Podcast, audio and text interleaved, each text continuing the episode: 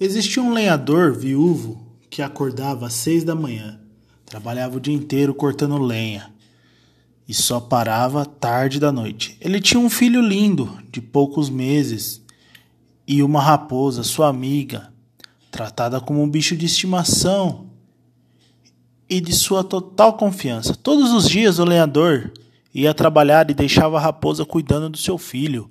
Todas as noites, ao retornar do trabalho, a raposa ficava feliz com a sua chegada.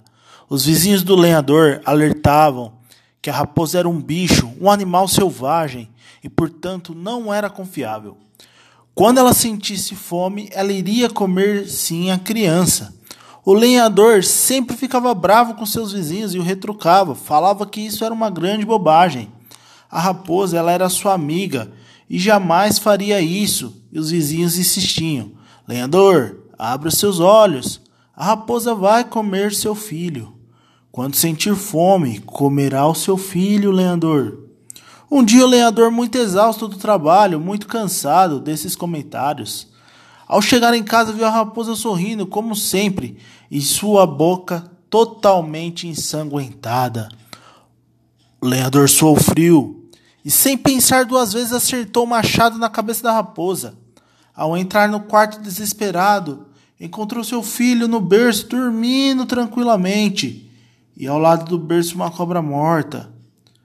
O lenhador enterrou o machado e a raposa junto.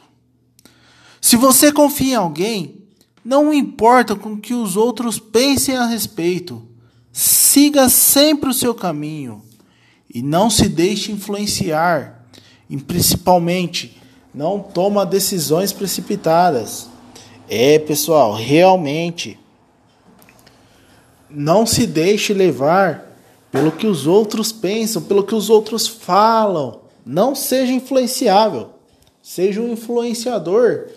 Leve as pessoas para o bem, leve as pessoas para o caminho legal. Faça sempre o certo. Nunca faça as coisas porque A falou, porque B falou, porque ah, para ser fica mais legal, também para mim vai ser. Não, não seja piolho. Não vá de cabeça em cabeça. Siga seu próprio caminho, siga sua própria vida.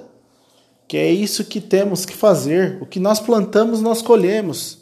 Então tome cuidado para você não estar plantando maçã e querendo colher pera. Se você quer colher maçã, plante maçã. Meu nome é Leandro e obrigado por ouvir meu podcast.